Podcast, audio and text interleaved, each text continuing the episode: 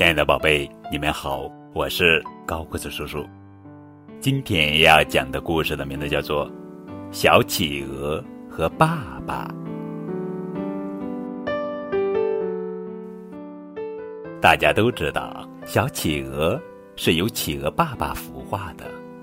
在冰天雪地的南极，企鹅爸爸站立着，在企鹅爸爸的白色肚子下面有一块柔软的褶皮，褶皮的后面像一间温暖的小房子，里面藏着一个企鹅娃娃。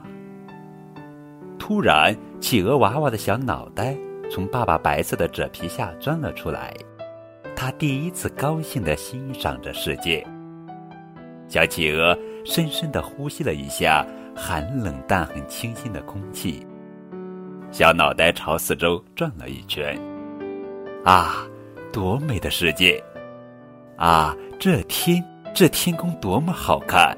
小脑袋惊奇地赞叹着。爸爸告诉他：“这是蓝色的天。”啊，这地，这地的颜色真美丽。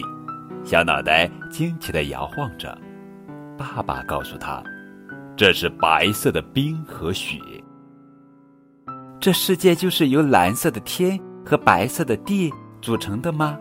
小脑袋惊奇地望着爸爸。企鹅爸爸告诉宝宝：“从我的肚子下面看世界，只能看到蓝色的天和白色的地。等你长大了，随着冰块出去闯闯。”你还能看到绿色的树、红色的花和七色的彩虹。世界是很大很大的，世界是非常美丽的。